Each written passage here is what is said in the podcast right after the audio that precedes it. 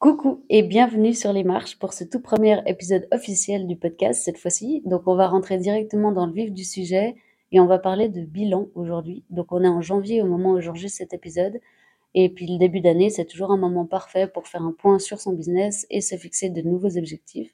Après, si vous écoutez cet épisode à un autre moment, il peut tout autant vous être utile parce qu'il n'y a pas vraiment qu'au mois de janvier qu'on peut faire un bilan, revoir un peu son plan. C'est quelque chose que moi personnellement je fais en janvier et aussi fin juillet, début août en général, parce qu'avec Liv, c'est les deux moments un peu plus tranquilles de l'année. Mais si vous êtes un peu perdu en avril ou en novembre, eh ben, continuez pas à foncer la tête baissée sans vraiment savoir où vous allez. Prenez quelques heures, même prenez quelques jours pour vous poser, reprendre tout votre business et vos idées seront beaucoup plus claires après. Vos efforts seront aussi beaucoup mieux récompensés si vous avez une stratégie précise derrière ce que vous faites. Bref. Comment faire un bilan qui ne soit pas seulement une conclusion, mais qui serve de point de départ pour modifier ce qui n'a pas donné les résultats attendus, et puis surtout aussi pour réussir à renouveler ce qui a fonctionné. Quand on parle de bilan, on pense souvent d'abord à l'aspect financier, donc faire sa compta, regarder à quel moment on a généré le plus grand chiffre d'affaires, quels mois ont été peut-être un peu compliqués, etc. Et puis oui, c'est la première chose à faire, mais je vais quand même passer assez vite sur ce point compta, parce que pour moi, c'est pas vraiment le plus important. On doit, on doit le faire. C'est souvent obligatoire d'ailleurs, même suivant la forme juridique de votre business, pour pouvoir déclarer ses revenus à la fin de l'année.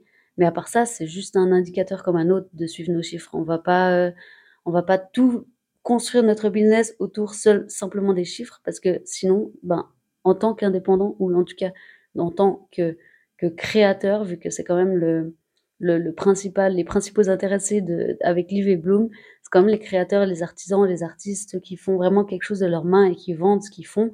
Ben, c'est pas juste avec un chiffre d'affaires et un but d'argent qu'on va réussir à aller très loin. Donc, il faut aller chercher beaucoup plus loin que ça. Du coup, on va utiliser euh, 17 points, 17 questions qui sont en fait mes 17 questions que je me pose euh, quand je fais mes bilans. Et euh, ça peut paraître long comme ça, donc on, on, va y aller point par point et je vais vous détailler un petit peu euh, comment je me pose ces questions et comment trouver les réponses aussi surtout. Petite parenthèse, quand j'écoute un podcast et qu'il y a une liste comme ça de points et que je me dis que j'aimerais bien les retravailler plus tard, je prends toujours des notes pour essayer de tout retenir. Et pour vous éviter ça, j'ai fait un article de blog qui est sorti euh, il y a deux jours, euh, qui est en lien avec cet épisode. Et du coup, vous pourrez y retrouver toutes les questions dont je vais parler aujourd'hui. Donc, pas de stress. Je vous mettrai le lien de l'article aussi en description de l'épisode pour que vous puissiez retrouver tous les points clés, toutes les questions. Et puis, vous pouvez vous détendre et écouter ça tranquillement euh, sans vous, vous stresser à trouver les réponses en même temps que, que je vous les explique. Donc, première question, c'est, euh, je me demande toujours de quel accomplissement je suis le plus fier depuis mon dernier bilan. Donc que ce soit en fait sur l'année écoulée ou sur les mois précédents, ça dépend quand vous avez fait votre dernier bilan. Moi personnellement, c'est deux fois par an, et ben j'essaie de citer au moins une chose que j'ai accomplie qui a vraiment été la bonne décision pour que j'obtienne les résultats que j'ai obtenus. Donc faut pas non plus que ce soit des résultats forcément financiers, ça peut, mais ça peut être aussi euh, un changement radical dans ma routine euh, au quotidien qui me rend plus productive ou quelque chose qui a changé ma façon de gérer mon business, quelque chose qui me semblait peut-être insurmontable l'année d'avant et que j'ai finalement réussi. Enfin bref, vous avez compris. Pour cette première question, on oublie un peu le côté très carré de la gestion, on laisse parler un peu plus ses émotions, et puis le but c'est vraiment de trouver ce qui nous a rendu fiers de nous. Et c'est une question que j'adore parce qu'elle permet vraiment de prendre confiance en soi en réalisant qu'en en fait, il y a des choses qu'on a peut-être fait machinalement ou qui nous paraissaient banales. Et en fait, c'est quelque chose qu'on a accompli et dont on peut être fier. Et pour moi, bah, par exemple, cette année, ça a été clairement le fait de lâcher mon job que j'avais à côté et de me lancer à 100% comme indépendante. Donc, c'est pas quelque chose qui a forcément boosté directement mon business parce que je le gérais déjà à côté d'un job depuis longtemps. Mais en fait, c'est ce qui me rend fière de moi parce que j'ai pu enfin euh, en faire mon métier principal et mon seul métier.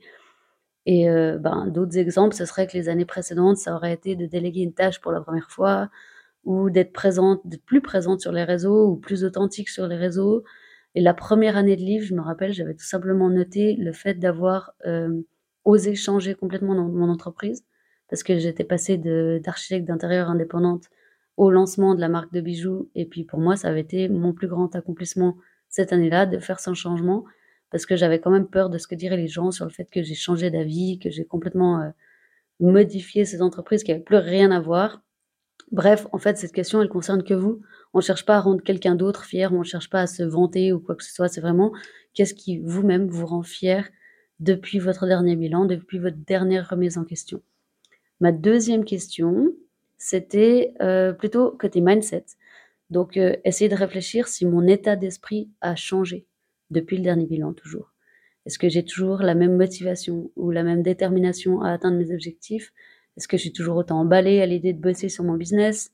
Donc, euh, sur mon business, donc tout ce qui est organisation, mise en place, gestion, etc. Et toujours autant emballée à bosser dans mon business, donc vraiment le côté design des produits, création, communication, création de contenu, etc. Est-ce que j'ai toujours cette même envie, cette même motivation qu'avant? Est-ce que je suis toujours autant ambitieuse? Est-ce que je suis toujours autant persévérante? Euh, Est-ce que j'ai gardé le goût du risque? Est-ce que j'arrive à me relever après un échec? À, prendre cet échec comme un apprentissage? À rebondir après cet échec? Enfin bref, c'est vraiment, euh, est-ce que j'ai été démoralisée? Est-ce qu'il y a eu des moments où je procrastinais? Vraiment remettre en question son état d'esprit ces derniers mois, cette, cette dernière année.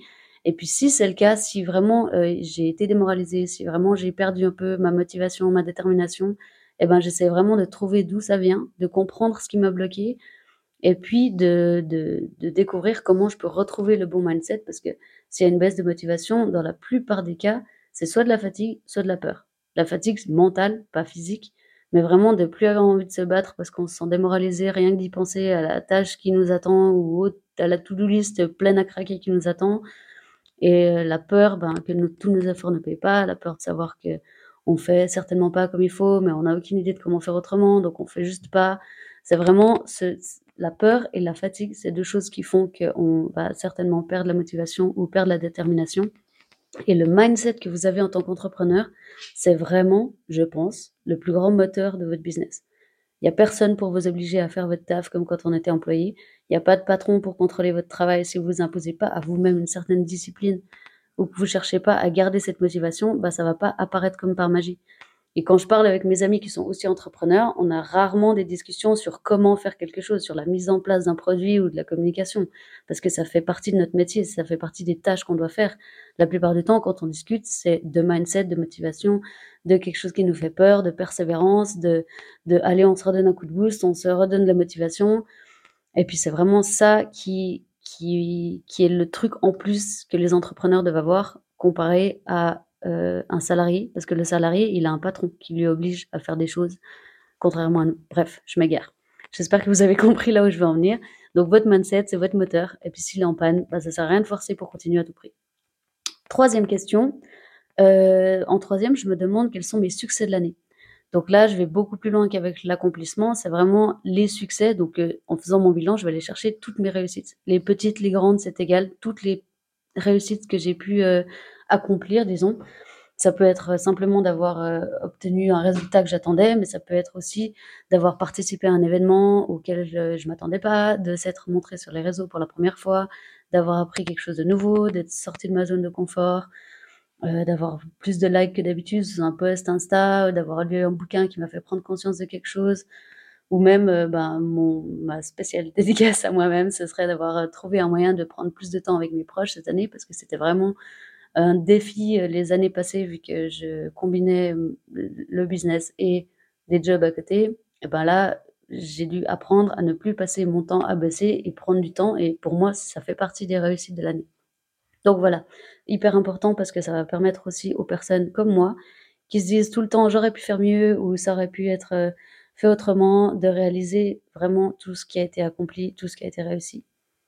En quatrième question, euh, je me pose en fait, euh, c'est la même, mais avec les échecs. Donc pareil que pour l'étape précédente, ça paraît hyper négatif de se rappeler toutes nos défaites de l'année en fait, mais en réalité ça aide tellement à rationaliser tout ce qui s'est passé, tout ce qui n'a pas fonctionné comme prévu. On va vraiment pouvoir, euh, je vais prendre un exemple parce que c'est pas quand même un exercice facile. Imaginons que je lance un nouveau produit et ça fait un flop.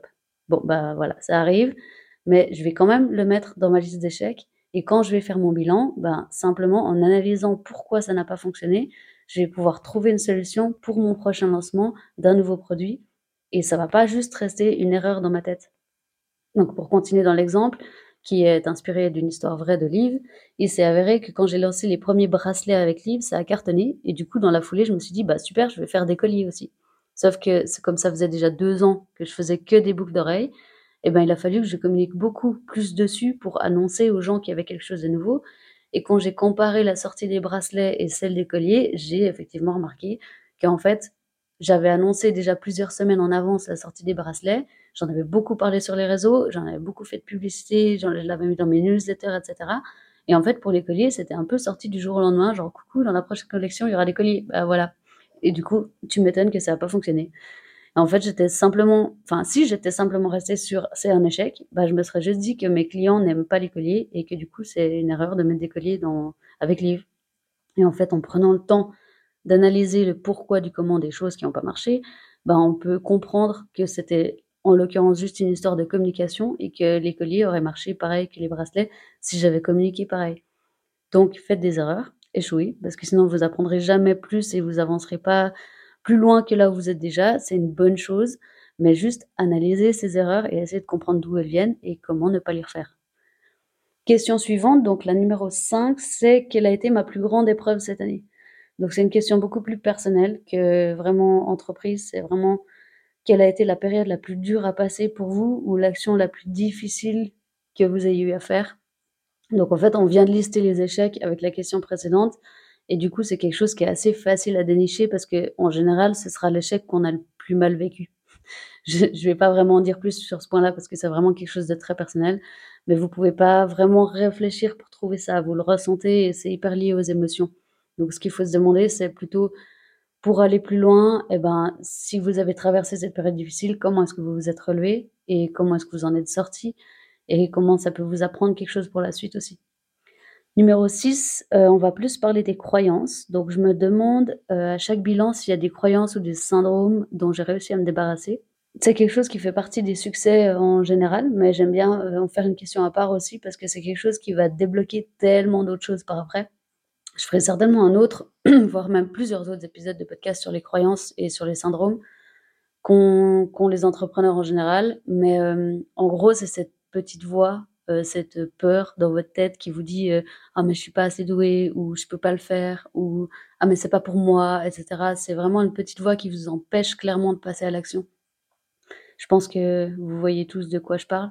Ça m'étonnerait que ce soit possible, en vrai, de tout éradiquer. Parce que même quand vous entendez les plus grands businessmen, les plus grandes businesswomen de ce monde qui en parlent, ou qui parlent de n'importe quoi d'autre d'ailleurs, ils ont tous des croyances, ça s'entend, ils ont tous des peurs. Et clairement, c'est pas chacun, à chacun de vos bilans que vous pourrez dire, ça bon, ça y est, checklist, ça, ça a disparu, plus que deux. Non, ça va, ça vient. Il y a plein de techniques pour moins y faire attention, pour moins y attacher de l'émotion, pour être plus sûr de soi, pour avoir plus d'estime de soi, pour que ça prenne moins de place.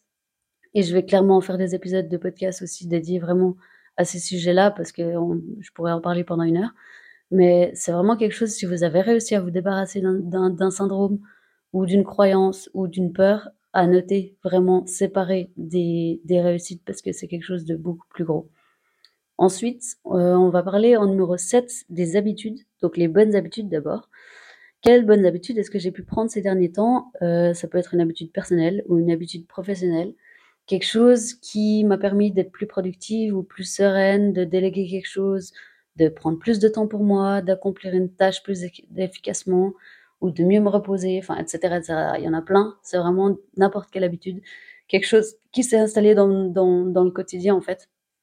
Et personnellement, en réfléchissant, en réfléchissant à cette question-là, je découvre souvent des routines que j'avais mis en place sans même m'en rendre compte, mais qui servent vraiment mes objectifs ou mon bien-être, ou les deux d'ailleurs. Et le fait de remarquer ça, euh, ça permet soit de les réajuster un peu, soit de les mettre en place encore plus souvent. Huitième question, donc pareil, les habitudes, mais cette fois, quelles mauvaises habitudes est-ce que j'ai pu euh, laisser s'installer dans mon quotidien?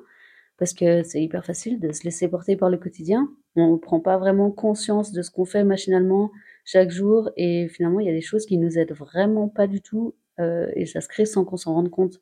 Donc on peut prendre vraiment le temps de les remarquer pour les retirer de ces routines ou pour les remplacer par de bonnes habitudes. Neuvième question, est-ce que j'ai changé ou amélioré ma communication? Alors ça, ça peut simplement venir du fait d'avoir optimisé son client idéal. Je vais vous rabâcher avec mon client idéal. C'est vraiment quelque chose de hyper important. Et je pense que je vais en parler, si c'est pas dans tous les épisodes, euh, dans beaucoup d'épisodes, parce que s'adresser aux bonnes personnes quand vous vendez quelque chose, ben, c'est la base pour que ça se vende. Il faut vraiment avoir un client qui soit notre persona, qui soit vraiment la personne à qui on aimerait s'adresser. Et en s'adressant à cette personne-là, et ben finalement, toutes les personnes qui lui ressemblent vont euh, se sentir visées aussi, vont se sentir concernées et on aura touché beaucoup plus de personnes. Mais en ayant une personne principale. Bref, je m'arrête là parce que sinon ça va me lancer dans un discours pas possible. Donc ça peut être aussi euh, en changeant de manière de parler pour être vraiment dans un vocabulaire qui est mieux adapté aux gens qu'on vise. Ça peut être en trouvant un nouveau réseau social, un nouveau moyen de communication qui est mieux adapté à son business, qui vous plaît plus aussi, en travaillant mieux sur ses visuels, euh, en ayant un rythme plus régulier. Enfin, il y a vraiment mille manières d'améliorer sa communication. Et je vais comparer, par exemple, moi, quand je fais cet exercice, je vais comparer mes anciens posts Instagram aux posts plus actuels pour voir si mes vues, elles ont augmenté, si elles ont baissé, qu'est-ce qui a changé dans ma manière de faire, euh, s'il y a certains formats qui plaisent d'un coup plus aux gens que d'autres, si j'ai fait plus de ventes après avoir communiqué d'une manière ou d'une autre sur un produit, sur mes valeurs. D'ailleurs, ça, c'est aussi quelque chose à remarquer, c'est que j'ai seulement fait savoir à mes clients que j'avais quelque chose à vendre, eh ben, ils me connaissent pas. Ou est-ce que j'ai que parlé de mes valeurs et de qui je suis, ils vont pas savoir que j'ai quelque chose à vendre. C'est vraiment un mix, il faut parler de tout ça quand, quand on veut pouvoir euh, créer du lien avec les gens. Et puis, si on leur donne un peu l'occasion de connaître qui est derrière le business et qu'est-ce qui se passe en coulisses, eh ben, ça va vraiment mettre en place euh, un lien qui sera beaucoup plus fort. Dixième question, quelle collection slash produit slash création est-ce que j'ai le plus aimé faire? Là, je reprends pour cette question un peu tout ce que j'ai créé dans la période précédente ou dans l'année précédente, suivant quand on fait le bilan. Et je regarde ce qui m'a le plus fait plaisir à, créer, en fait, avec quel projet est-ce que je me suis le plus épanoui? Et si, du coup, est-ce que je peux en prévoir plus pour la suite? Est-ce que je peux euh, laisser des plages libres, par exemple, dans chaque mois pour pouvoir faire ces créations, développer ces créations? Et si c'est quelque chose qui a peut-être pas du tout été rentable, eh ben j'essaye par exemple de, de garder comme loisir ou alors de le développer dans les périodes plus creuses. Mais c'est quand même important que la base de notre entreprise reste quelque chose qu'on aime faire et ne devienne pas un fardeau juste parce qu'il faut absolument courir après la rentabilité. Si vous avez décidé de devenir indépendant, j'imagine que c'est quand même pour faire un métier que vous aimez. Alors veillez à ce que le cœur de ce métier reste épanouissant et reste quelque chose pour lequel vous vous réjouissez de commencer votre journée, c'est important. La onzième question, on va parler de rentabilité cette fois, en se demandant quelle collection slash produit slash création a été le plus rentable et dans tout ce que j'ai créé, euh, quel produit création m'a apporté le plus grand bénéfice Pareil, si c'est quelque chose que j'ai détesté faire, je vais plutôt essayer de le déléguer ou d'en faire quelque chose d'automatisé, mais que j'ai pas besoin d'en passer, de passer trop de temps dessus. Par contre, si c'est quelque chose de très rentable, ben oui, autant le garder dans son entreprise. Petite parenthèse, un produit rentable, c'est pas seulement celui qui vous a rapporté le plus, c'est aussi celui pour lequel vous avez eu le moins de dépenses. Si on fait 1000 francs en vendant ses créations sur un marché mais qu'on a dû dépenser 600 francs pour faire ce marché, eh ben forcément ce sera beaucoup moins rentable que si on a fait 500 francs de vente en ligne sans rien dépenser. Enfin, vous voyez où je veux en venir. C'est pas juste le chiffre d'affaires, mais vraiment la rentabilité, c'est ce que vous avez retiré tout à la fin. Douzième question, je vais regarder s'il y a un lien entre les produits les plus rentables et leur date de sortie. Donc si par exemple les produits slash créations qui ont été les plus rentables pour moi, euh, il, y en a, il y a plusieurs facteurs qui ont fait que ces produits-là ont bien marché, eh ben ça évite de partir du principe que un produit fonctionnera et l'autre pas, mais peut-être que c'est juste la combinaison de ce produit-là à tel moment-là, de telle manière, qui a fait qu'il a fonctionné. Par exemple, s'il s'agit de produits que j'ai sortis euh, à un certain moment du mois, eh ben peut-être que les gens vont plus acheter à ce moment-là du mois et que si le mois d'après mes produits n'ont pas fonctionné, c'est peut-être pas dû aux produits, c'est peut-être juste dû au moment où je les ai lancés. Euh, autre exemple, est-ce que des créations ont été faites peut-être en collaboration? Est-ce que ma communication ou peut-être la publicité que j'ai faite était différente sur certains produits et que du coup, ben, ceux qui ont été rentables, c'est cette communication-là qu'il faudrait garder? Est-ce qu'il y a eu un événement particulier ou des soldes ou autre, n'importe quoi qui a participé au bénéfice? Ça, c'est hyper important de prendre en compte parce que sinon, vous allez partir du principe qu'un produit ne fonctionnera jamais alors qu'il était simplement peut-être sorti au mauvais moment ou de la mauvaise manière. Donc, tout ce que ces produits slash créations rentables ont en commun, c'est certainement la chose qu'il faudra retenir pour l'appliquer à nouveau. Treizième question, euh, quelles ont été les principales actions qui ont permis que cela arrive? Donc, en gros, c'est qu'est-ce que j'avais mis en place pour permettre à ces produits, à ces créations d'être rentables? Donc, ici, en fait, c'est vraiment clairement juste faire une liste de tout ce que vous avez réfléchi sur les deux précédentes questions. La publicité, ça va marcher, ok, on met dans les choses à ne pas faire. La communication avec les Reels et avec les stories Instagram, ça a marché, et eh ben c'est ça qu'il faudra pousser la prochaine fois. Un partenariat ou des visuels différents, des photos différentes. Bref, ça revient un peu aux questions précédentes. On va vraiment faire une liste de qu'est-ce qui a donné des résultats, qu'est-ce qui n'a pas donné de résultats dans mes actions. Et comme ça, on saura vraiment quelles actions on va continuer à mettre en place et quelles actions on va arrêter de faire parce que finalement, ce sera juste une perte de temps. Question 14, c'était est-ce que je me suis améliorée dans un domaine en particulier?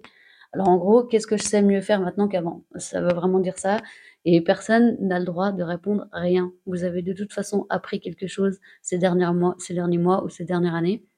Ça peut être dans son organisation, ça peut être dans sa technique, vraiment dans le cœur de son travail, ça peut être sa communication, etc., etc. Il y a de toute façon quelque chose que vous savez mieux faire maintenant qu'il y a un mois ou qu'il y a un an.